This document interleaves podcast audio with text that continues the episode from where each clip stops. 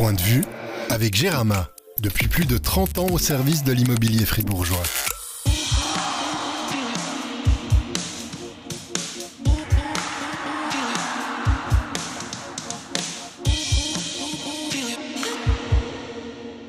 Bonjour à toutes et à tous, je commence ce podcast par un grand merci et un pardon. Merci à vous tous ici présents d'avoir répondu favorablement à l'invitation de la liberté pour venir assister à l'enregistrement de cet épisode de Point de vue en direct depuis le restaurant de la Crosse d'Or à la BCF Arena. Vous avez été très très nombreux à vous manifester. On ne s'y attendait pas, il faut l'avouer, et on a été malheureusement contraint de refuser du monde, d'où le pardon que je tenais à adresser à toutes les personnes qui n'ont pas pu venir assister à cet événement. Après l'enregistrement de ce podcast, nous aurons la chance de découvrir tous les secrets de la patinoire. Vous le savez peut-être, mais Gauthieron organise des visites guidées de la BCF Arena par petits groupes, raison pour laquelle, afin de garantir un certain confort, eh nous avons dû limiter le nombre de participants. Voilà, vous savez tout, on va pouvoir commencer notre discussion. J'accueille donc notre invité du jour, Christian Dubé. Salut Christian. Bonsoir à qui j'adresse aussi un grand merci. Les agendas sont chargés, même pendant les pauses internationales. Tu as pu te libérer pour passer une petite heure en notre compagnie, donc merci beaucoup, sois le bienvenu. Fait plaisir. Enfin, je ne serais pas complet si je ne souhaitais pas la bienvenue à un autre homme à l'agenda bien rempli, mon cher collègue Pierre Chouvet. Salut Pierre. Salut François, ciao Christian. Bonsoir je parle beaucoup, je sais, mais j'ai encore une dernière chose à vous annoncer. Comme le veut la tradition qui dit enregistrement en public dit cadeau. Cadeau que nous vous ferons gagner à la fin de ce podcast. Un cadeau qui est en lien avec notre invité. Vous aurez donc l'occasion de remporter un des costumes de Noël de Christian Dubé. Sérieux Ouais, t'as pas amené ton costume de Grinch? Non, non, je l'ai en bas par contre. Hein. Ah, tu l'as en bas. Ah, c'était pour la petite blague. D'ailleurs, t'as vu, on a fait un clin d'œil avec Pierre, on a mis des beaux. Joli. Des beaux pulls de Noël. Tu nous prépares quoi pour, euh, ah, cette surprise, surprise, c'est en route. Il y a quelque chose qui se prépare. Oui. Vous me connaissez. Eh, j'ai vu les dernières années, c'était toujours des matchs à domicile, le dernier match avant, avant Noël. Est-ce que cette année, tu vas le faire à Zurich ou tu vas le faire ici lors du dernier match? Bon, On veut le faire ici, mais j'aurais peut-être aussi un petit truc pour Zurich, juste pour euh, marquer le coup. Ah, deux, double dose cette année Oui, mais peut-être moins important à Zurich. Dans le timing, c'est. Euh, tu sais, quand tu commandes sur Internet, des fois, c'est. Euh, donc, j'espère l'avoir pour euh, le match à domicile. on verra si ça marche, les commandes à distance ou pas. Ça sera la surprise la semaine prochaine, donc le match jeudi contre Lugano et ou samedi donc à Zurich pour le tout dernier match avant la pause de Noël. Donc c'était un gag ce, costume de Noël. Par contre, euh, eh bien la Liberté vous offrira un grand classique, le maillot du capitaine Julien Sprunger. Il va falloir toutefois patienter un peu jusqu'à la fin de ce podcast et le concours final que l'on va organiser. Bon, euh, tu nous disais euh, quelque chose de spécial pour cette année, la surprise. Beaucoup de gens ont, découvert en fait une nouvelle facette de ta personnalité avec ces costumes quand même. Tu as, eu beaucoup de retours, j'imagine, depuis que tu, fais ça à Noël. C'est devenu un peu un, clin d'œil sympa et tu tiens à refaire.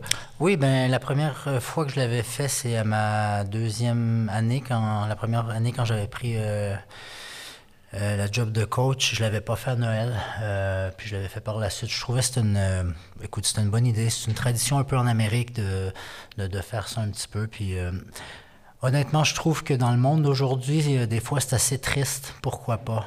je suis un gars que les gens me connaissent comme une personne assez refermée, assez peut-être dure, mais je suis totalement le contraire. Je suis un gars qui, qui adore m'amuser. J'étais un peu un clown dans le vestiaire quand je jouais. Et puis voilà je suis, j'aime ça m'amuser. Après, euh, il y a un temps pour travailler, mais j'ai eu beaucoup, beaucoup de retours. Même les arbitres qui viennent me voir, qui, qui me disent Tu prépares quoi cette année? Donc, je pense que c'est, euh, assez drôle, euh, l'attention que ça apporte. Tu as l'impression des fois d'être un petit peu incompris par rapport à ton personnage, que les gens justement pensent que tu es, arrogant. Et... Oui, oui, mais en même temps, euh, euh, je me dois aussi d'avoir une certaine façade. Je peux pas avoir l'air d'un clown en public non plus. Donc, euh, moi, les gens qui me connaissent vraiment savent comment je suis. Et pour moi, c'est ça qui est important. Les joueurs me connaissent aussi. Je suis une personne qui est dure. Je suis très dur avec moi-même, mais je suis, je suis très ouvert et j'adore m'amuser à quel point c'est important le, regard du public, des, personnes présentes à la patinoire, peut-être des, des collègues coachs aussi. On sait que tous ben, ne t'apprécient pas.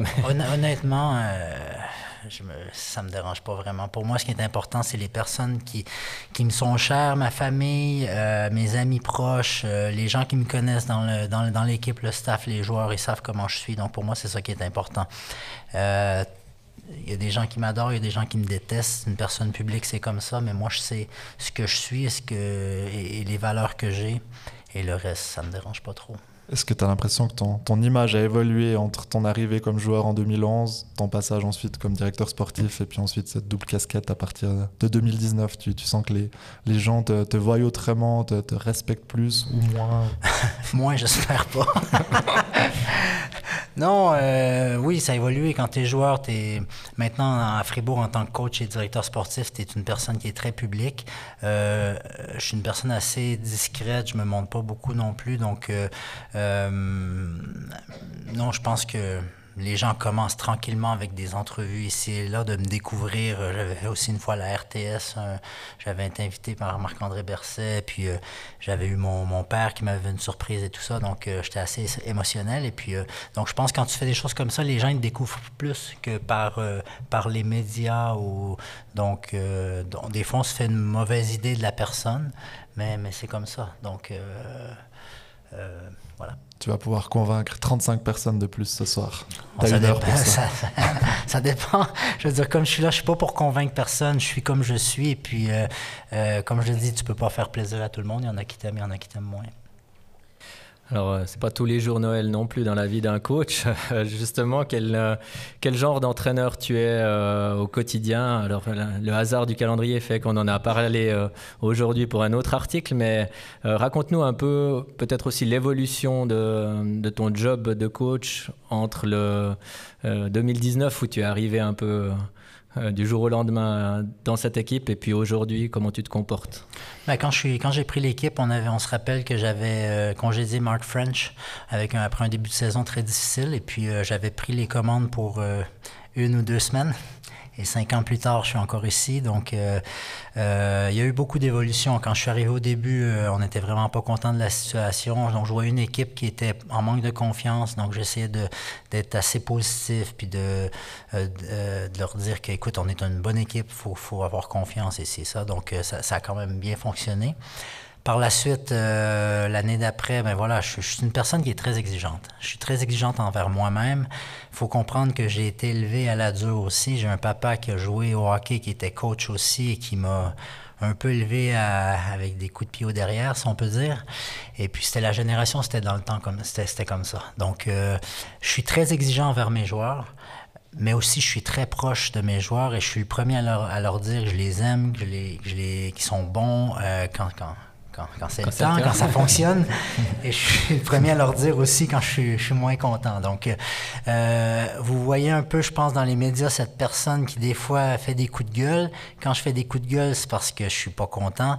Euh, et puis, voilà, j'ai été élevé de cette manière-là. Au jour d'aujourd'hui, en 2020, j'ai deux garçons de, de 15 et 12 ans et tu peux pas les, les élever comme ça. Donc, euh, je prends beaucoup de la manière que j'élève mes enfants et vous savez, j'ai 25 joueurs, mais c'est 25 gamins que j'ai. Donc, je suis, je suis papa de 25 joueurs euh, et tu dois les traiter tous d'une manière différente parce que euh, ils viennent de milieux différents, euh, ils viennent de pays différents. Donc, donc et c'est ce que je dis aux joueurs en début de saison, c'est que euh, faut se respecter les uns les autres. On a tous une manière de voir les choses. Chacun a son droit de parole à la fin, je suis, je suis le patron, c'est sûr. Mais j'essaie quand même d'avoir cette communication et du discours avec le, joueur pour essayer de le comprendre et qu'est-ce que je peux faire pour l'aider. Mais à la fin, c'est sûr que des fois, j'ai une tête dure, j'ai une tête de cochon, comme on dit, ou en Québec, en québécois. Et il faut que je prenne des décisions qui ne fait pas plaisir à tout, le monde, à tout le monde des fois. Mais je pense que je suis un coach qui est quand même très proche de ses joueurs et qui essaye toujours d'aller dans, dans, le sens euh, du joueur parce que je pense encore une fois au jour d'aujourd'hui que quand les joueurs sont inclus dans le processus de décision, tu as une bonne chance que ça fonctionne. Tu dis que tu as 25 gamins, c'est le, lequel le plus ingérable? C'est une bonne question. J'en ai quelques-uns qui sont. Il y en a un qui était très ingérable, qui l'est beaucoup moins. Euh, j'allais dire, vous allez me dire Dido, mais pas du tout. Dido est un de mes joueurs les plus faciles à gérer euh, cette saison. Qu'est-ce qu'ils lui ont fait à Berne? Je sais pas, mais euh, je pense que je pense honnêtement ça a été une situation difficile pour lui. Puis il était tellement content de revenir à Fribourg. Et puis quand, quand je l'ai rencontré, je lui ai dit écoute Dido, si tu veux revenir, il n'y a aucun problème. Mais tu comprends qu'il va y avoir des euh, qu'il y a des règles à respecter. Et j'ai vraiment eu aucun problème. C'est un gars qui est aussi mûri, hein. Il a maintenant 35 ans, si je me trompe pas. 34, 35. Donc, aussi, c'est un gars qui veut gagner. Puis, il comprend que gagner ne veut pas dire que Dido doit être tout le temps sur la glace et que ça passe toujours tout par lui. Je veux dire, on a des joueurs comme Marcos Sorensen qui sont extraordinaires, Walmart, Delarose, euh, Berchi, euh, donc voilà, euh, Motte, Julien. J'en passe. Donc, il n'y a pas que Chris Di Domenico dans l'équipe. Et ça, il l'a compris. Pour en revenir à ta, trajectoire, ta carrière, on se rappelle de tes débuts comme entraîneur un peu en mode apprenti sorcier avec Pavel Rosa. Vous connaissiez pas forcément, le, pas du tout même le, métier. Cinq ans plus tard, dans, dans quel euh, domaine tu as l'impression d'avoir le, le plus progressé? Ben, tactique, on a, on a beaucoup progressé parce qu'on a mis des choses en place, que, euh, voilà, on a fait des ajustements. Euh, et mais je pense aussi dans la, la gérance d'une équipe, la gérance de soi aussi. J'étais un gars qui était très, euh, je suis très émotionnel et durant les matchs, je vais vous, très honnête, le, la première saison, souvent en fin de match, quand les, les, situations étaient tenses, je venais les bras engourdis parce que j'étais tellement stressé, nerveux qu'aujourd'hui, j'ai je, gère beaucoup mieux, c'est clair. Euh, gérance d'une équipe aussi, donc euh, tu apprends tes erreurs, tu fais des, euh, des fois des, des, choix, et puis par la suite, quand les joueurs viennent te voir, tu réalises que, ouais, peut-être j'aurais dû faire ça ou ça de mieux. Donc, euh, non, je pense qu'on a, on a mûri aussi dans notre. tout ce qui est jour day-to-day, tous les jours, euh, gérer ça d'une certaine manière, puis d'avoir une certaine constance et pas trop être euh, tout changé, puis pas trop... Euh, je suis un gars qui aime, quand ça va moins bien, j'essaye de, de, créer un électrochoc et je dois quand même faire confiance en l'équipe et moi-même que ce qu'on a en place, ça va fonctionner. Des fois, ça prend plus de temps. Donc, d'être un petit peu plus tempéré et calme. Tu disais justement que tu gérais mieux ces émotions. Euh, certains trouvent peut-être que tu gères tellement bien que tu es un peu passif. Des fois, c'est une des questions de nos auditeurs. On en a reçu beaucoup pour cet épisode. Euh, Samuel Volry qui demande pourquoi tu n'utilises jamais, tu demandes jamais de temps mort pour relancer l'équipe. Euh, j'imagine ben voilà, en cours de match. Ben, je regarde euh, j'ai Pat souvent, j'ai Pat à côté de moi. Souvent, je lui dis Pat, tu penses qu'est-ce qu'on doit prendre un temps à mort et tout ça. Donc, euh, euh, on est pas mal sur la même longueur d'onde. Je, vais faire la remarque que plusieurs fois, on était en arrière par un, deux goals et on est revenu. Même le cas l'autre soir contre. Même sans temps mort. Exactement ça. Tu préfères le garder pour reposer tes joueurs Parce que je me dis si et la, la, la, contre Bienne, c'est arrivé exactement ça. On est, on est revenu deux fois. Donc, euh, j'ai confiance. Euh, si on se prend deux goals rapides, euh, vraiment très rapides, et je vois que l'équipe qui est à côté de la plaque, peut-être. Mais voilà, c'est à nous à analyser. Je pense pas que. je pense pas que ça nous a coûté des matchs, très honnêtement. Et chaque coach est différent. j'en parle, on en passe des choses qu'on parle à l'interne toujours. Et puis, j'ai pas le sentiment que, au contraire, quand tu prends un time-out, des fois ça peut ça peut être bon comme aussi les joueurs peuvent faire oh, purée, il prend encore un time-out lui. Donc, euh, non, ça montre que tu as une confiance en l'équipe. Puis même si je prends pas de time-out, les gens voient pas tout ce qui se passe sur le banc. Les, gens voient que je suis très calme. Mais ils savent pas ce qui se passe dans le vestiaire. Ils savent pas. Les gens voient seulement quand la caméra me filme mais il y a 58 minutes que les gens voient pas ce que je fais sur le banc. Donc, si tu viens en arrière, en avant du banc, tu parles aux joueurs, ça, c'est des choses que les gens voient pas. Donc, c'est sûr que quand je suis filmé, je commencerai pas à hurler comme un imbécile. Souvent, je, je, sais que la caméra est sur moi, je suis, je suis calme. je joue le jeu aussi, mais, mais euh, j'ai déjà des joueurs que je veux pas commencer à faire n'importe quoi parce qu'après, je dis souvent l'équipe est un peu à ton image aussi. Quand un coach qui il fait n'importe quoi, donc c'est pas un bon exemple pour les joueurs. D'ailleurs, bizarrement, la caméra t'a pas filmé quand il y a eu l'altercation avec Christian Volvend. Ouais, ils ont filmé le ils ont filmé, mais ils n'ont pas filmé moi. ils ont filmé le bon l'autre côté. tu connaissais le caméraman? Non. Justement, dis-nous ce qui se passe quand tu n'es pas filmé, notamment euh, dans le vestiaire, entre les tiers-temps. Euh, c'est des moments justement pour euh, corriger certaines choses, recadrer l'équipe. Est-ce que c'est très animé ben, Ça dépend toujours. L'autre soir Après le, premier tiers euh, contre Bienne, c'était assez animé, oui. On perdait par deux goals. Donc, euh, ça dépend toujours. On, on, essaie de faire des ajustements aussi euh, entre les tiers. Pavel va venir avec, avec le l'ordinateur et puis montrer sur l'écran géant les ajustements qu'on a à faire. Donc, ça dépend toujours de l'allure du match. Mais on essaye de faire, de faire des petits ajustements et après, moi, je viens parler pour dire ce qu'on doit, ce qu'on doit éventuellement changer ou continuer. On ne sait jamais à quel Christian Dubé s'attendre à l'interview. Des fois, c'est vrai qu'il y a eu un match compliqué, tu très calme, positif. Des fois, c'était plutôt un bon match, tu es plutôt dur avec ton équipe. Est-ce que les joueurs aussi savent jamais trop à quel Christian Dubé s'attendre? Une fois qu'ils arrivent dans le vestiaire, tu joues un petit peu là-dessus? Ben, C'est ce qui est intéressant, non? Oui. C'est de pas savoir à quoi s'attendre. Oui. Euh, mais je disais toujours, comme un gars comme Chris McSorley, quand il en perdait 10 à la suite, il était plutôt positif. Au contraire, que quand ça allait trop bien, quand ça allait vraiment bien, il était plus dur avec ses joueurs. Tu sais, quand on a gagné 8 ou 9 de suite, même cette saison, j'essayais d'être dur avec eux parce que je savais très bien qu'à un moment donné, il allait avoir un relâchement. Et quand il y a ce relâchement, c'est là que tu dois être capable de, de te botter les fesses. On a vu le, petit coup de mou qu'on a eu. Donc, euh, dans chaque équipe, c'est comme ça dans, une saison, mais euh, voilà, quand, quand ça va bien, c'est cool, mais tu dois aussi euh, être capable de serrer la, la vis parce que en début de saison, je veux dire, il y a tellement de, de, choses qui, qui, restent encore à arriver. Donc, euh, je pense, honnêtement, tous les coachs, on est pas mal la même chose là-dessus. Tu arrives à nous dire quel est le meilleur moment et le, le pire moment de ta semaine en tant que coach? semaine? Ouais. D'une semaine normale. Une semaine normale, qu'est-ce que t'aimes bien Qu'est-ce que t'aimes moins bien dans oh, ben, J'aime bien quand on a trois victoires en trois matchs durant la semaine, ça j'aime bien. j'aime moins bien quand on a trois défaites. euh, ben, ce que j'aime pas, euh, c'est après vraiment un mauvais match. Euh, euh, de venir vous, voir, de venir vous voir les journalistes quand je sais très bien. c'est Des fois, j'ai pas d'explication. C'est dur pour moi. Des, des fois, j'aimerais bien arriver vous voir puis dire écoutez, j'ai rien à vous dire, on a été mauvais simplement. Euh. donc, mais on doit, je me dois de donner des explications des fois.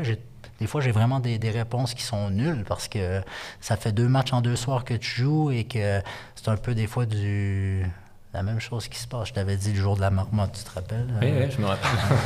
donc, euh, mais des fois, c'est ça. tu sais pas pourquoi il y a des choses qui se passent. Et puis, euh, donc, c'est sûr que c'est jamais, jamais plaisant après un mauvais match ou quelques mauvais, mauvais matchs de suite, pardon, de venir vous voir et vous affronter, mais ça fait partie du job en même temps. Donc, comme euh, quand je viens vous voir puis que ça fait huit de suite qu'on gagne, tu es le roi du monde. Mais voilà. Mais euh, honnêtement, j'adore venir à la patinoire à tous les jours. On a vraiment, on a, une, euh, une, infrastructure extraordinaire. On joue devant 9000 personnes. Pour moi, il n'y a pas de plus, beau moment et de plus, beau travail. Tu as évoqué rapidement le, début de saison. On va aussi euh, faire un, petit passage sur cette saison, mais rapide. Il y a eu ce bon départ, ça a donné de la confiance petit coup de mou. Là, ça ressemble euh, partie de nouveau dans la bonne direction. Qu'est-ce qui vous reste vraiment à travailler, à améliorer pour, euh, pour être au maximum en playoff? C'est la constance. La constance. Je pense que tout coach va demander ça. C'est de savoir ce que à chaque soir tu vas avoir de l'équipe. je, dis, je dis toujours aux joueurs euh, d'avoir un certain que tu sois bon ou que tu sois mauvais mais que je sache que soit tu es toujours, pas toujours bon, mais toujours avoir un milieu, que ça soit bon ou mauvais. Au moins, je sais que tu es mauvais, mais tu es mauvais tout le temps. Ou tu es bon, mais tu es bon tout le temps. D'avoir un match, tu extraordinaire, un match, tu es mauvais, un match, tu es bon, c'est difficile. Et c'est pas normal. Donc, on doit avoir une certaine constance. Et les bonnes équipes arrivent à avoir ça. Et c'est sur ça qu'on doit, c'est sur absolument ça qu'on doit travailler. Euh, et on l'a remarqué, on a été bon longtemps, après on a été assez mauvais durant un bout. Donc, et pour moi, ça, c'est pas acceptable tu, pointes souvent la, suffisance de, tes joueurs dans ces cas-là. Tu, penses que certains en ont particulièrement par rapport à d'autres équipes ou Je pense que c'est tout le monde, c'est dans toutes les équipes la même chose. Euh, c'est un peu la, malheureusement, la différence entre, entre, je prends l'Amérique et, la Suisse, c'est qu'en Amérique, tu as, 25 joueurs en haut, mais tu as aussi 25 joueurs en bas, comme un 25 joueurs en, en Swiss League qui est probablement pas la moitié, mais le tiers de cette équipe-là en bas sont aussi bons que tes, tes moins bons joueurs en haut. Donc, ça crée une concurrence. Ça crée que tu personne qui peut vraiment se permettre de pendant un ou deux soirs de se dire ouais c'est pas grave euh, donc oui tes meilleurs joueurs des, des, des gars comme euh, Connor McDavid ou, ou euh, Matthews ou ces gars-là ils sont intouchables mais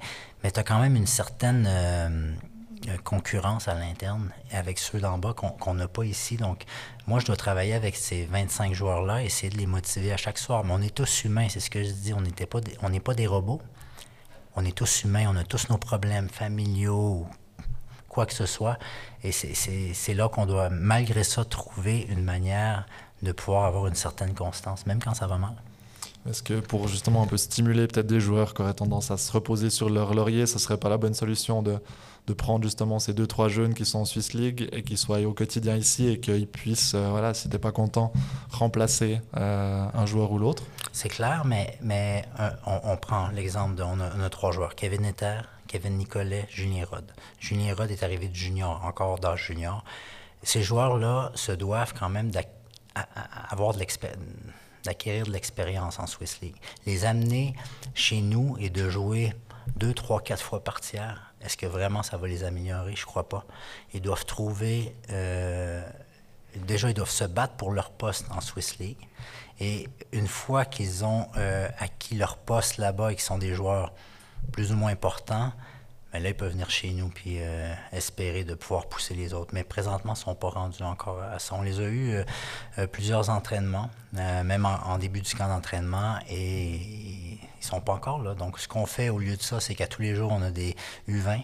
Tous les jours, on en a six présentement, vu que c'est l'équipe nationale, il nous manque cinq joueurs. Mais tous les jours, on en a deux ou trois qui s'entraînent et on peut voir l'évolution. Et pour eux, ça leur donne aussi une chance de voir y a encore beaucoup de travail à faire avant d'arriver avec nous. Donc, euh, euh, mais oui, c'est d'avoir cette concurrence-là. Mais avant, on doit avoir euh, ces jeunes-là qui puissent s'établir sur une base régulière en Swiss League. Mais cette concurrence que tu sembles souhaiter, elle serait possible ou réalisable ou bien justement, Gauthieron, vous préférez mettre euh, davantage de moyens sur des joueurs et vous concentrer sur un cadre relativement restreint? Parce que c'est un choix finalement euh, Présentement, oui, c'est un choix, philosophique ben, de dire ben, C'est un choix financier aussi. Financier, euh, je veux dire, j'aimerais avoir le, contingent de, certaines équipes et d'avoir 16 joueurs d'attaque qui, peuvent se concurrencer pour jouer en haut, mais c'est pas possible. Donc, je l'ai toujours dit, je préfère la qualité à la quantité. À la fin, c'est quoi qui te fait gagner? On le voit, c'est des joueurs clés, des joueurs comme Sorensen. Euh, tu préfères avoir un Sorensen ou tu préfères avoir trois joueurs moyens? À la fin, c'est ces gars-là qui te font gagner. Donc, euh, on le fait, Reto Berra, Diaz, Berchi, euh, Sorensen, Walmart, donc c'est Dido. C'est des joueurs qui, te font la différence. Donc, on on a ce choix, vraiment ce choix à faire. Et puis je préfère avoir un top, top joueur qu'avoir trois joueurs moyens. Donnez-moi 3 millions de plus et j'aurai aussi des gars comme ça, avec du talent. C'est toi qui l'avais dit après une défaite à Zurich, si, je ne me trompe pas. Euh, est-ce que tu peux expliquer euh, ce que tu entends par là? C'est une question de Steph oui. Mail. Ben, on m'avait demandé, le journaliste m'avait demandé c'est quoi la différence entre Zurich et Fribourg, et j'avais dit 3 millions. Ben, c'est ça. Donc, donc c'est uniquement une question de moyens, la non, course mais quand, non, non, mais il faut, être honnête, qu'on parle tous avec les mêmes joueurs. On parle de... On a vu Artikainen. Artikainen, ça fait deux ans que je suis en contact avec. À la fin, c'est une question d'argent. Dormernes, euh, Omark, euh, Maninen. Ça fait trois ans que Maninen, je parle avec. Donc, à la fin, c'est une question de moyens. On, on est tous sur les mêmes joueurs. On est tous. Mais à la fin, les joueurs, ils vont aller où que ou qui se sentent bien ou que ça paye le plus. C'est comme ça. Donc, euh, et je me plains pas. Hein. Je veux dire, on a une super belle équipe avec, le, avec les moyens qu'on a. Aucun problème. Mais à la fin, quand on me dit c'est quoi la différence, c'est frustrant. Tu contre Zurich, tu sais toi-même, on perd toujours par un petit peu. Il y a des gars qui font la différence, des Dennis Malgin, ils sont des gars comme André Ghetto, ils ont des joueurs. Euh, tu peux regarder leur, leur, équipe de haut en bas, c'est de la qualité après qualité, mais ça a un coût aussi. Gauthieron n'aura pas 3 millions de plus dans, dans l'immédiat, mais un petit peu plus de, moyens. Comment tu, tu, imagines l'effectif de, de demain, d'après-demain? Donc on sait qu'il y a Yannick Radgeb qui va venir amener de la qualité. Ben, demain, ça va être le même qu'aujourd'hui. Après-demain aussi, je pense. Alors, euh, l'année prochaine, on a Yannick, oui, Radgeb qui va arriver. Et puis, par la suite, ben, euh, présentement, c'est Gerd qui a les contacts avec, euh, pour le, le restant de, de l'effectif Il reste encore quelques joueurs éventuellement à, à re-signer ou de nouveaux arrivages. Et puis, c'est Garde qui est en, qui est en discussion avec différents joueurs. Tu as réussi quand même un, dernier gros coup avant de céder ta casquette en faisant revenir Yannick Radgeb. C'était le choix numéro un pour la défense pour toi. comment ça s'est passé cette, ce transfert? Ben, Oui, on avait, on avait une liste et Yannick, c'était clair mon numéro un. On l'a rencontré cet été déjà pour savoir un peu c'était quoi son feeling. Euh, mais il habite pas très loin. Hein, son ami vient de Dudingen aussi, donc on a été le rencontrer là-bas. Et puis, euh, donc, il m'a fait part de son intérêt, qu'il voulait voir le début de saison, comment ça allait avec le nouvel entraîneur. Et puis, euh, on est rentré en contact assez vite. Mais euh, il dit qu'il voulait attendre voir la pause d'équipe nationale, comment ça allait aller. Donc, euh, donc voilà. Puis après, on était capable d'avancer. Puis euh, on a, on a, senti assez vite qu'on était un club très intéressant pour lui. Puis voilà, on a tout fait ce qu'on a pu pour le signer. C'était quel numéro 2 sur la liste? Dominique Aigli le numéro 2, j'aurais aimé Bernie qui était à Genève aussi. T'as essayé de. Non, parce qu'on avait déjà signé Yannick. Ouais, mais t'aurais pu, pour cette saison déjà, demander un petit, un hmm, petit supplément. Pas, pas ça, c'était plus qu'un petit supplément. On peut le deviner. On peut le deviner à la destination qu'il a choisie. Euh, on parle des, transferts et plutôt des, prolongations. Les, les, plus récentes, c'est Ryan Gunderson et Julien Sprunger.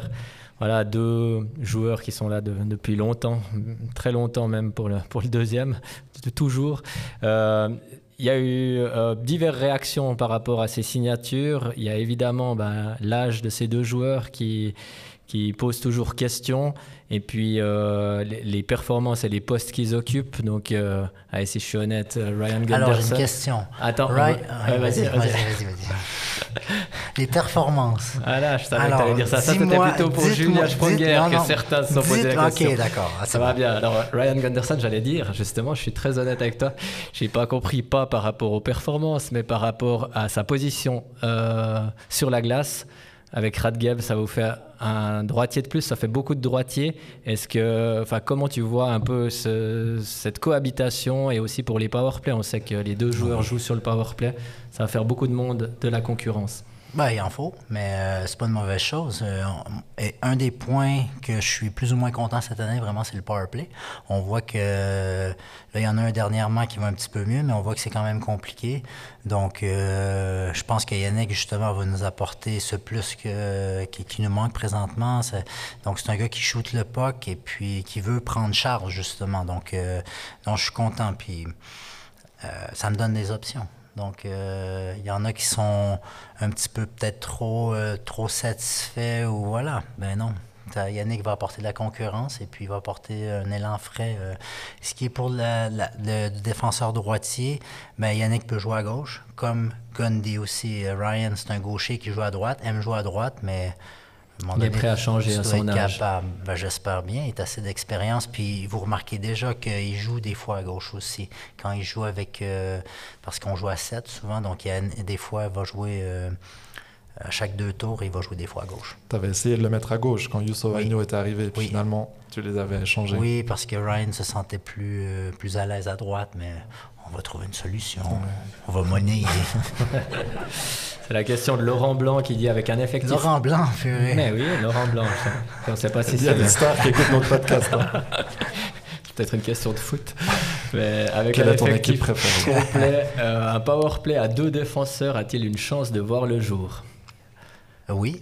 Oui, oui. Euh, c'est une des, une des raisons. Euh, comme j'ai dit, j'étais très ouvert à voir Yannick jouer avec Ryan éventuellement. Donc, à voir. Oui. Puis on a une question de Pierre Chouvet qui se demande si euh, qui se demande si ce serait possible d'avoir déjà deux défenseurs sur un powerplay cette saison, sachant que tu as, Raphaël Diaz euh, qui peut jouer à ce poste. Oui, euh, écoute, on, c'est des différentes options qu'on réfléchit avec Pavel et, Pat. À voir si, vu que je suis plus ou moins content dernièrement, voir si Ryan va, faire. pardon, pas Ryan, si Raphaël va faire son retour. On avait parler du cas Gunderson, maintenant Sprunger. Cette fois, c'est pas moi, mais j'ai entendu voilà, des gens qui pensaient que il était peut-être un peu vieux. Est-ce qu'il y a le risque de l'année de trop toujours? Qu'est-ce qui t'a convaincu de, lui proposer une prolongation? Mais Julien, c'est un tout. C'est pas juste sur la glace, c'est hors glace. Je pense qu'il y a eu un excellent début de saison. Depuis, depuis dernièrement, c'est un petit peu plus difficile, mais l'apport euh, qu'il a dans le vestiaire aussi n'est pas à, sous-estimer. Donc, c'est des choses que, que les gens ne, ne, voient pas, mais que nous, on voit euh, tous les jours. Et puis, euh, donc oui, euh, pour moi, Julien a encore son rôle dans l'équipe et puis euh, aussi son feeling, il veut continuer à jouer, il, a beaucoup de plaisir, donc euh, c'est pas un gars qui traîne la patte et puis même si c'est plus dur sur, le, sur la glace, pardon, sur, au point de vue marqué, point, il y a quand même, il y a encore l'envie, il montre, il montre de bonnes choses aussi, donc c'est pas juste une question d'offensive, c'est une question de, d'engagement aussi pour l'équipe, puis non, pour moi, c'était, c'était clair qu'on après la discussion qu'on a eue, qu'on allait continuer. Tu ne seras pas la personne qui lui dira que c'est fini. C'est non. un soulagement, ça. dire au revoir à Julien Sprunger quand on est à, quand on est à Fribourg. je suis content, je ne serai, pas toujours le, méchant dans l'histoire. Parlant de Sprunger, on a une question concernant son, son ancien meilleur compère sur la glace, euh, Romain Claire, qui demande, enfin qui affirme plutôt que Bikoff fait un méga bon travail dans l'ombre. Sera-t-il prolongé? Alors, euh, il fait un très bon travail, André. Très content de son attitude puis de son comment il travaille sur la glace. Après, c'est toujours une question et, présentement, c'est Garde qui gère ces dossiers-là. Euh, c'est toujours une question euh, de son rôle, de qu'est-ce que tu as besoin dans l'équipe, est-ce que tu as besoin de, un rajeunissement, est-ce que tu as, as, un joueur comme ça qui peut avoir 10 années de moins, 15 années de moins, qui peut faire le même job? C'est toutes des choses qu'on réfléchit, qu'on discute à l'interne. Donc, euh, pour moi, c'est trop. Ben, c'est tôt pour euh, euh, dire ça présentement. Et présentement, c'est pas moi qui gère ce dossier-là non Ouais. Mais il y a une petite tendance quand même qui se dessine. Écoute, comme je t'ai dit, il y a les deux côtés de la balance qu'on analyse. Donc, je peux pas, je peux pas vous donner une réponse. Avec les années, tu es devenu très bon dans les transitions. J'allais parler des jeunes, justement, avec euh, Bignas qui commence à, prendre le rythme, à trouver sa place dans l'équipe. Euh, la suite, c'est qui le prochain jeune qui intégrera cet effectif, d'après toi? Probablement, ça va être mon garçon. C'est vrai? Qui, est, deuxième meilleur comptable de, U17. Un peu jeune encore. Non, euh, écoute, euh, Max Streulick, je suis très content de son développement présentement. Il y a un début, ben, c'est normal, hein, il y a 19 ans, il faut, faut pas oublier, même pas 20 ans. Donc, euh, Max, Max qui est arrivé du, du Québec. Un début, voilà, un, peu, petit peu difficile, mais. Et puis, je pense dernièrement, a fait un gros saut, un gros pas en avant, une attitude magnifique. Donc, lui, fait, vraiment un gros, un gros pas présentement. Dominique, très content de son ascension présentement, une bonne attitude. donc, vraiment, vraiment de la concurrence à l'interne est ce qu'on a besoin. Et puis euh, maintenant, dans le. Donc, je pense Kevin Ether, euh, Kevin Nicolet, qui joue à Turgovie présentement, ces deux jeunes aussi qui ont un bon potentiel, sont tous différents pardon, tous des profils euh, euh, différents, jouent à différentes positions. Julien Rod, qu'on a signé, qui joue à Sierre, qui est le frère de Noah Rod, un petit joueur de centre, euh, beaucoup de caractère aussi, joue avec l'équipe nationale U20 présentement, donc c'est un autre bon, potentiel. Après, on, on, tombe dans les 2005, donc on a Yann Dort qui joue en Suède, on a Noah Moltzer, Valdemar Roul, faut pas que j'en oublie, là. Donc, on a, on a 4-5 comme ça qui arrivent tranquillement, mais ça prend du temps. Il ne faut pas qu'on oublie qu'avec l'augmentation d'étrangers à 6, le, niveau augmente et les joueurs le voient. Donc, euh, tu sais, je parlais avec Julien et André. Dans le temps, les gars, à 16-17 ans, ils jouaient avec la première équipe. C'est plus possible au jour d'aujourd'hui. Donc, ça prend plus de temps. Il y en a qui arrivent. Euh, on a vu Sansonance qui est très jeune, qui, a, qui, a, fait quelques shifts. Euh, ces dernières semaines. Ben, c'est une exception, mais encore Basile, euh, il a joué quelques chiffres, mais il n'arriverait pas à jouer un match complet parce que c'est quand même 2006, il a la grandeur. Tu vois, comme la semaine prochaine, il risque d'aller jouer des matchs en Swiss League, donc tranquillement. Euh, euh, mais lui, c'est quand même une exception parce qu'à à 17 ans, il est quand même très grand et donc. c'est quand même physique rare, oui, exact. Mais est-ce qu'un des deux, Kevin, Nicolas ou Ether, pourrait euh, faire partie de l'effectif déjà l'année prochaine ou c'est le but de les, laisser encore un moment Je pense pas Kevin Nicolet, pour être honnête, parce que c'est vraiment sa première année tranquillement. Euh, il, a, fait un bon pas en avant dernièrement, mais c'est un joueur de centre. Si je regarde au, chez nous au centre l'année prochaine, il va être encore Walmart, encore Delarose, encore Sandro Schmidt, et encore euh, Valser. Donc je pense que présentement, dans la tendance, c'est plus déjà jouer un an puis d'avoir un an fixe dans, dans un bon poste, puis par la suite, tu peux être prêt. Après, ça évolue. S'il arrive au camp d'entraînement, puis c'est mon meilleur centre, ben, il va rester, mais euh, à voir toujours comment ça va, ça va se jouer durant la saison. Là, on est à mi-saison, fin de saison, l'été. Donc, ils vont avoir leur chance au mois d'août, puis après, ben, on voit comment, comment ça va. Voilà, avenir encore incertain pour ces jeunes. Pour toi, ce qui est sûr dans l'avenir, c'est que tu seras plus directeur sportif. Est-ce que, est que, tu vas t'ennuyer? Est-ce que tu penses que je vais m'ennuyer? Non, j'ai quand même pas mal de choses à faire malgré ça. Euh, non, ça va me. Je suis très bien avec ça. Je suis très content que ça soit que ça soit Gerd parce que ça fait dix ans qu'on travaille ensemble. On se connaît depuis longtemps aussi, donc il va y avoir une certaine continuité. Euh, et puis ça va me libérer de certaines euh, certaines tâches et certaines décisions aussi des fois que voilà qui, qui, qui, sont pas faciles, qui pèsent et tout ça. Donc Présentement, avec les deux casquettes, c'est 12 mois de travail, 365 jours par année, même quand tu es en vacances, tu pas vraiment en vacances parce que tu tout le temps ton téléphone, puis tu dois répondre à des emails, à des téléphones, à des messages sans arrêt. Donc, euh, et je suis une personne que quand on m'écrit, d'habitude, je réécris assez rapidement. C'est vrai, euh, c'est vrai. Merci. et donc, euh, et moi, pour moi, c'est important. C'est important d'être disponible, donc ça va me permettre de souffler un petit peu plus. En 2016, tu étais directeur sportif uniquement. Euh, Gert était entraîneur. Là, ce sera exactement l'inverse. C'est peu banal quand même. C'est drôle, hein? C'est drôle, oui. Donc, euh, tu vas être euh, directeur du moment junior. on a pas mal tout fait les deux dans cette organisation. Donc, euh, juste la roll bas à faire un petit peu. Sinon, non, mais c'est drôle. On, rigole parce qu'on a pas mal, on a pas mal passé par différentes étapes. Donc, mais à la fin, non, je suis content pour lui. Puis je pense que c'était la euh, la bonne personne pour, euh, pour ce prochain chapitre. T'as pas peur qu'il te vire et puis qu'il prenne la double casquette? Ah ben, va prendre la double à ses risques et périls. Mais euh, il va me virer à un moment donné, ça c'est clair, il faut que ça arrive. Et ou tu vas peut-être partir de toi-même. mais comme on en discutait aujourd'hui, ça arrive, ça arrive, puis ça change absolument rien à notre relation. Je te demandais si tu allais t'ennuyer pour blaguer. Est-ce que quand même ça va te manquer certains aspects du job de directeur sportif?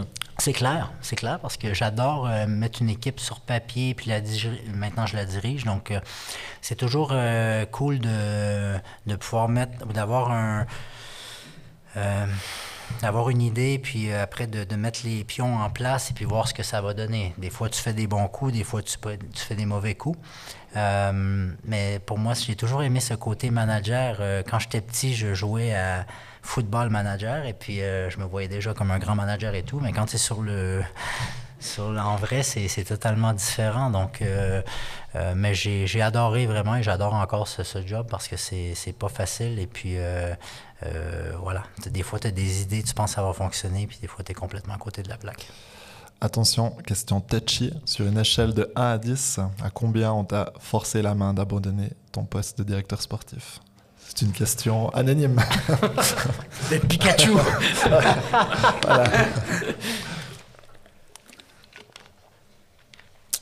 C'est une bonne question. Une bonne question. Donc 1, on t'a pas du tout forcé. 10, on t'a dit écoute Christian, il faut que tu lâches. C'est 5. 5 Ouais. D'accord entre deux. Ben, c'était, on a, eu une bonne discussion. Il voyait qu'en fin de saison, vraiment, j'étais, j'étais au fond du bac. Euh, c'était très difficile pour moi, déception d'avoir terminé comme ça, qu'on a eu quand même une saison quand même correcte, puis de finir euh, un peu en queue de poisson. Donc, euh, à la fin de la saison, j'en avais marre.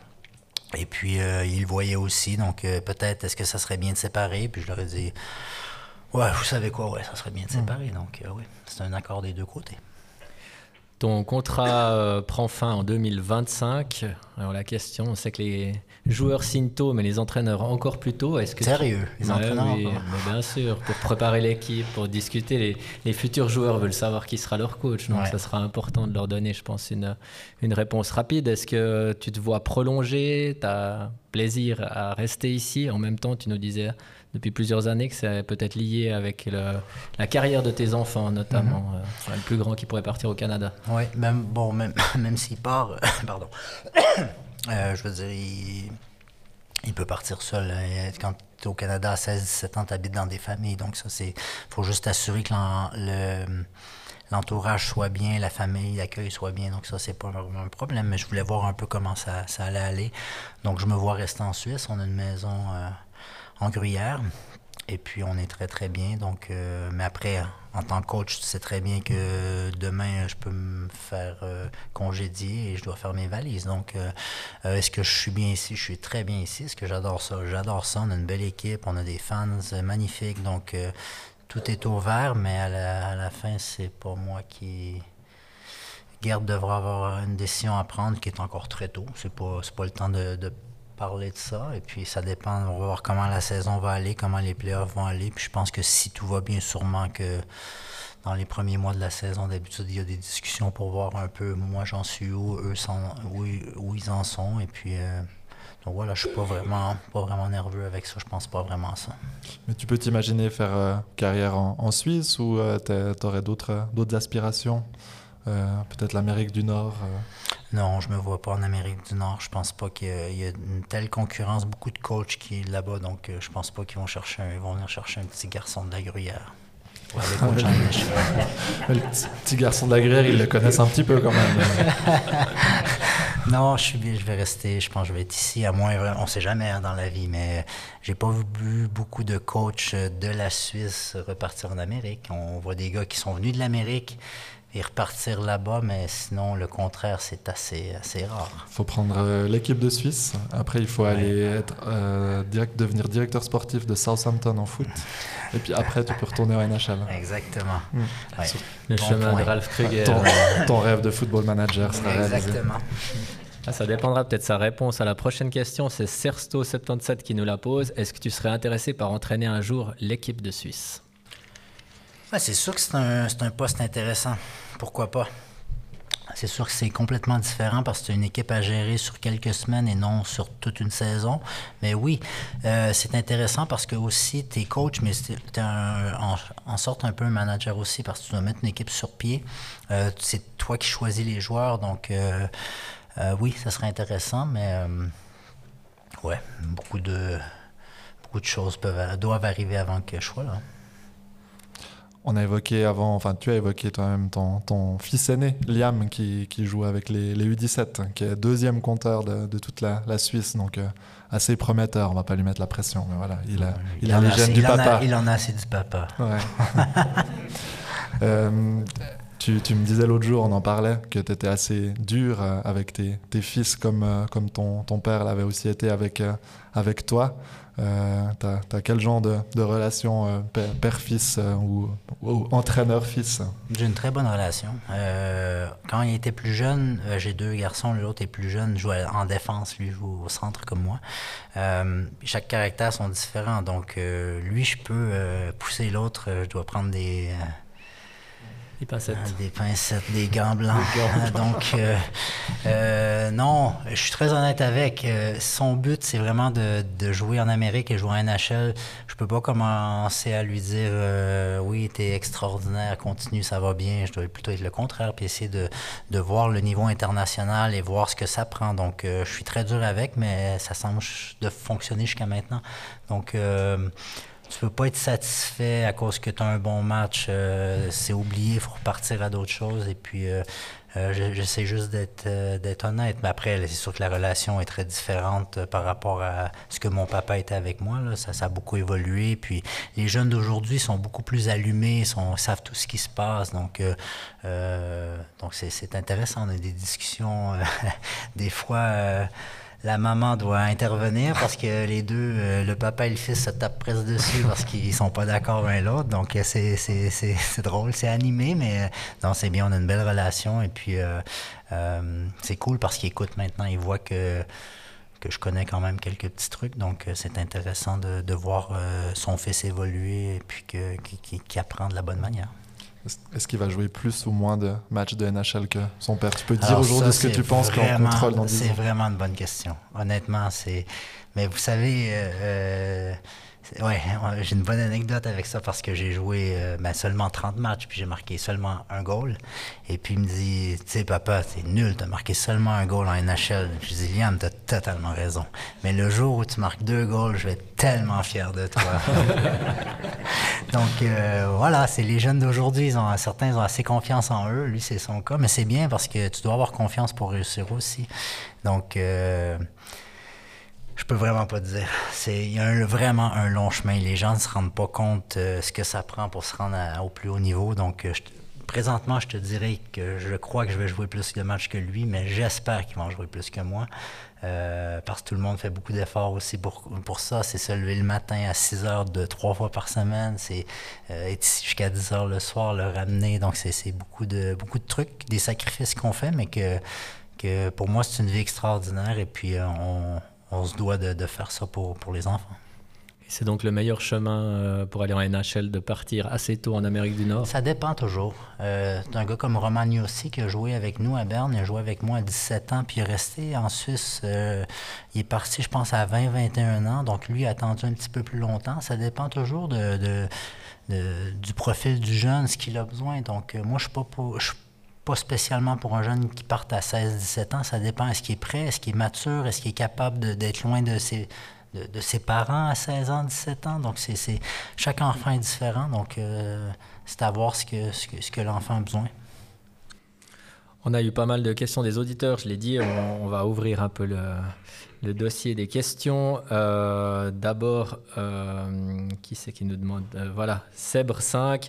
Quel est l'intérêt de prêter l'un de nos meilleurs défenseurs, Benoît Yecker, pour la Coupe Spengler?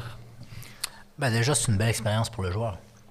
Moi, je l'ai vécu trois fois avec le Team Canada, une fois avec Fribourg. Euh, donc, quand Ambry m'a approché pour me demander si euh, j'avais des joueurs de disponibles, j'ai demandé à. Ils m'ont demandé qui. J'ai ben, j'ai demandé à quel joueur ils pensaient. Ils m'ont dit ben lui ou lui. Donc, j'ai demandé. Ils m'ont dit oui, ça serait intéressant. Donc, on, je comprends, il y a un risque de blessure. Écoutez, euh, je pense que c'est une belle expérience à vivre. Donc, Benoît était très excité à l'idée d'y aller. Ben, il jouera pas tous les matchs, je pense non plus. Donc voilà, c'est une, belle, expérience, puis j'ai pas de problème avec ça. T'as pas dit toute la question, François. Il a rajouté argent, point d'interrogation ça, je crois que c'est moi qui l'ai rajouté sur ma feuille. bon réflexe. C'était pour savoir si vous, recevez de l'argent quand vous prêtez un joueur. Il y a une prime, euh, oui, minimum, oui.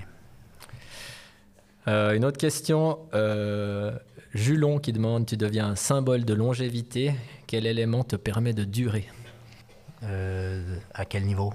Longévité. Alors, je pense. Ah, coach. Toi, tu parles de tes cheveux gris. non, je pense comme coach, quoi. Que ça fait quand même, on euh, disait, la cinquième année. Ouais. Bon, peut-être que, je sais pas, peut-être qu'il n'arrive pas à trouver. Euh, je, je, sais pas. Je, je, euh, je pense qu'en tant que coach, tu dois essayer de, de pas de, de, te réinventer parce que tu es qui tu es, mais tu dois essayer de t'améliorer à chaque 16, à chaque année. Tu dois essayer de, de, trouver un petit quelque chose qui font que les joueurs. et, ils, sont encore là, ils écoutent et tout. Tu peux pas arriver toujours avec euh, la même chose parce qu'ils vont faire Oh, pur, et lui encore avec son même discours et ses mêmes conneries et tout. Donc, euh, tu dois être capable de, de changer et de, de, dire Ah ouais, cette année, il est, il est, différent, il a changé sa coupe de cheveux. Ou il a arrêté de brasser les lignes. exactement. Donc, euh, ça, ça t'énerve, ça. Hein? Quoi? Non, non. Ah, moi, ça t'égale, je joue pas dans ton équipe. Hein. Non, euh, donc tu dois essayer d'arriver avec quelque chose de nouveau. Donc cette année, on a rajouté Pat. Donc euh, Pat, il était nouveau, alors ça, ça change un petit peu. Euh, ils m'entendent un peu moins, donc euh, ça passe mieux. non, mais tu dois être capable de voilà, t'ajuster, puis après, ben, on est. C'est les résultats aussi. Donc, euh, c'est sûr que si les résultats suivent ça, suivent pas, pardon, ben, tu, tu, fais pas longtemps. On a une question de Kex 1938 qui se demande si Maxime Comtois pourrait être un renfort, renfort pour Gauthieron. Alors on ne sait pas si ce serait pour la fin de cette saison ou comme septième étranger toute la saison prochaine. Oui, j'ai pas, euh, j'ai pas vu son nom sur les listes jusqu'à maintenant. Greg Neuhaus qui demande où on est le dossier du septième ou du huitième étranger. Voilà, c'est important d'avoir un peu de profondeur, d'avoir surtout des, des, solutions de rechange en cas de coup dur et si possible de ne pas avoir à réagir dans l'urgence. Donc, euh, est-ce que quelqu'un va, va débarquer en, janvier, en février ben, On aimerait, oui. Il va falloir avoir quelqu'un. Sur ta liste, il y a des noms. Ben oui, mais il n'y en a pas des tonnes. Euh, il y a Kenville euh, qui venait d'apparaître il y a une semaine et qui a signé présentement Lugano. Donc, euh, mais il y a beaucoup de joueurs présentement qui n'ont pas joué du tout cette année. Donc c'est aussi... C'est un point d'interrogation, oui, exactement. Donc, on n'est pas sous pression, mais on sait très bien que d'ici le mois de février, il va falloir engager quelqu'un. Donc, donc c'est quoi, un gardien et Peut-être un attaquant Ouais, je pense un attaquant pour commencer, puis voir après si on arrive à aller avec un gardien. Mais encore là, il faut, faut, voir le gardien que Genève a signé, Olkunuara, il était sur la liste depuis longtemps, mais pour moi, c'était pas si un gardien, euh, avec, oui, avec Reto et puis Brian qui font le job, ça faisait pas de sens. Le gardien, tu le verras plutôt pour le mois de février, pour les, en vue des playoffs. Si on arrive, peut-être j'arriverai pas à signer deux parce que aussi, euh, ben, ça coûte de l'argent. Donc, euh, ma priorité est d'avoir vraiment un attaquant ou un défenseur qui puisse nous aider si on a besoin. Puis après, ben, on verra si c'est possible un gardien. Ça, c'est des questions de choix, euh, donc de, disponibilité des joueurs, des raisons financières ou bien aussi de la volonté de ne pas déséquilibrer une équipe qui fonctionne bien. on a vu l'année passée, on a eu sept euh, assez rapidement avec la, blessure de, de, Marcus et ça crée quand même une tension à l'interne. Euh, on a vécu, on a vécu.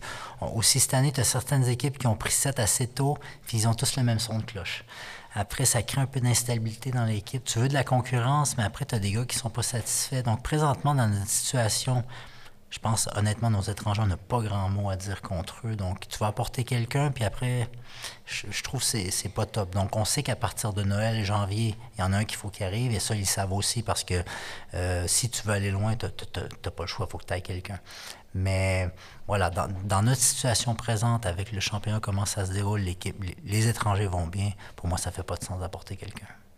Tu parlais d'un staff qui avait été euh, renforcé euh, l'été dernier. On a deux questions.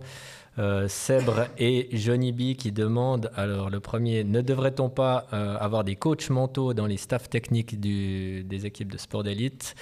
Et l'autre euh, s'interroge sur le, la possibilité à s'améliorer pour viser le titre avec un skill coach ou des spécialistes de stats avancés. Enfin voilà, est-ce qu'il y a... Ah, je t'ai entendu. Souffler. T'es pas fan des stats avancés, mais enfin voilà, tous ces gens-là, est-ce que euh, peuvent aider une équipe? Est-ce que c'est nécessaire de les avoir? Qui dit qu'on n'a pas un skill coach déjà? Ben voilà. Est-ce qu'ils connaissent le nom d'Ilya Kanenko? Ça fait sept ans qu'il est à Fribourg-Gotteron, qui est avec nous tous les mercredis sur la glace. Donc, euh, Power skating, exactement. Ben, skill. Donc, on, a, on, a, déjà un skill coach. Ouais, mais lui, c'est plutôt le patinage que la canne. Ouais, il fait les deux. il fait beaucoup avec oui, oui. Donc, euh, donc ça, c'est la question déjà réglée. Euh, c'est pas, les pas les Mais non, mais justement, après, sur le côté, ben, l'aspect mental aussi, est-ce que c'est des choses qui sont nécessaires, qui aident Tu ressens un besoin? Il y a des joueurs qui voient un coach mental. Après, la difficulté de la chose, et moi je l'ai vécu en tant que joueur, euh, à Berne, on, avait, on a eu des fois que les coachs mentaux venaient. Moi, ça allait bien personnellement. J'avais, j'en avais rien à cirer du coach mental. Je disais, laissez-moi tranquille, je gère mes trucs. Donc, on a tous aussi une manière différente de nous gérer. Pour moi, si un joueur a un problème mental, à toi de voir pour une ressource, pour aller voir quelqu'un. On a des joueurs qui font affaire avec certains.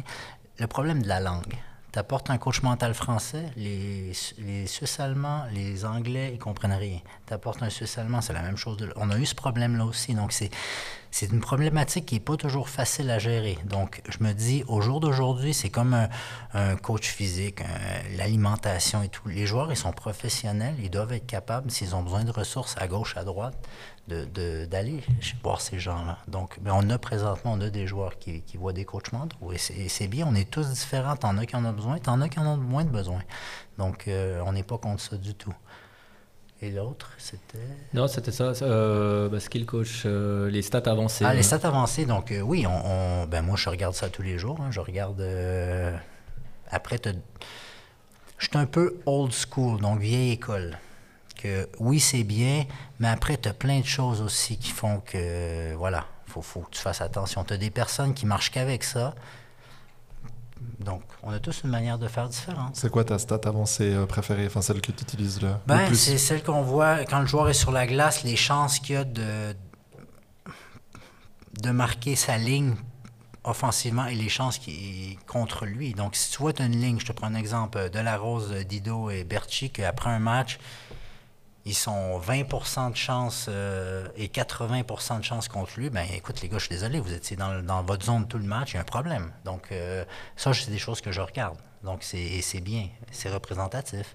Mais après, euh, voilà, on peut pas. Il y en a qui regardent ça que ah oui, quand lui joue avec lui, elle joue avec lui, c'est top, mais ils voient pas aussi contre qui Moi, je suis un coach qui fait jouer beaucoup certaines lignes contre certaines lignes de l'autre côté. Donc, ça a aussi une influence. Un Gunderson, c'est comme les stats de plus, plus minus. On va me dire l'année passée, Gunderson, il est moins 15 ou comme ça. Mais Gunderson jouait contre les top lignes de l'autre équipe toute la saison. Fais-le jouer contre les troisièmes lignes, il finit plus 20. Donc, c'est aussi, c'est toutes des choses qu'il faut prendre en compte. T'as gardé la meilleure question pour la fin? Euh, J'en avais une encore de Loïc Auberson qui parlait de l'objectif du top 6. Est-ce qu'il n'est pas sous-évalué au vu des résultats? Tu veux viser le top 4 pour la fin de saison? Ben, C'est sûr qu'on veut viser le, plus haut possible, mais il faut comprendre que 10 équipes qui visent, visent, le top 6 présentement, donc euh, euh, on a tous un peu le même objectif tous les directs, peut-être à part Zurich et Zougou Genève, mais tous les autres, on est tous dans le même paquet, puis on dit tout la même chose. Oui, on a bien commencé, mais regardez aussi, on a eu un coup de mou. Donc, on, si on regarde les points par match, on est quoi? 4, 4e, 3, 4, 5, 6. C'est à peu près là qu'on se situe. Donc, euh, euh, je trouve que notre objectif de top 6 est tout à fait euh, où, on, doit être. Donc, tant mieux si on fait mieux.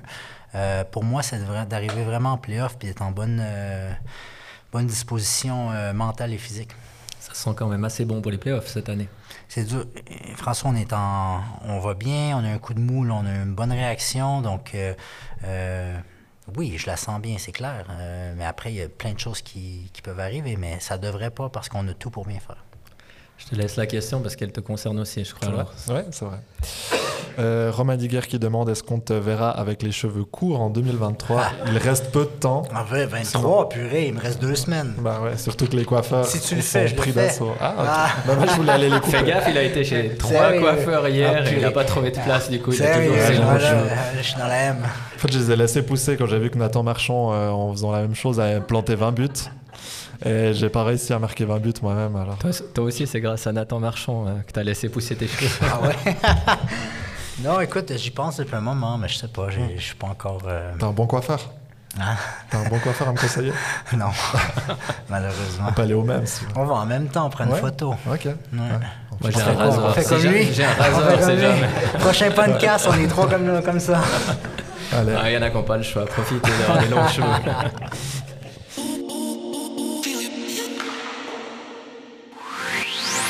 Gérama vous offre toutes les prestations dans le domaine de l'immobilier. Gérance d'immeubles, administration de copropriété, courtage et expertise. Confiance et transparence, nous sommes le partenaire que vous recherchez. Retrouvez toutes nos offres sur gerama.ch. Ok, bah on arrive à notre concours pour gagner le maillot de Julien Sprunger. Une seule question qui concerne autant notre invité que le capitaine des Dragons.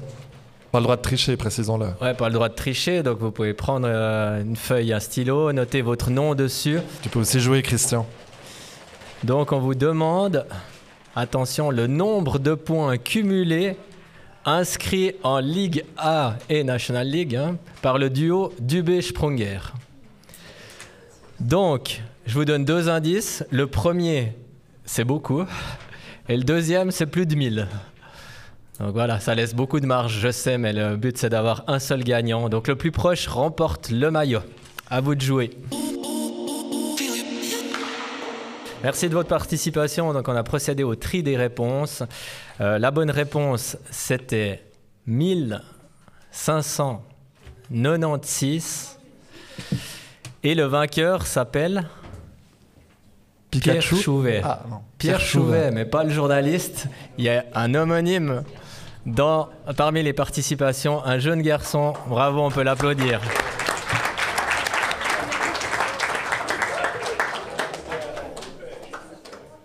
Bravo. Bravo.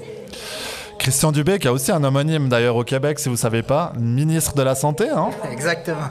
C'était le Christian Dubé le plus critiqué pendant le Covid, euh, c'était celui de, la santé, pas l'entraîneur.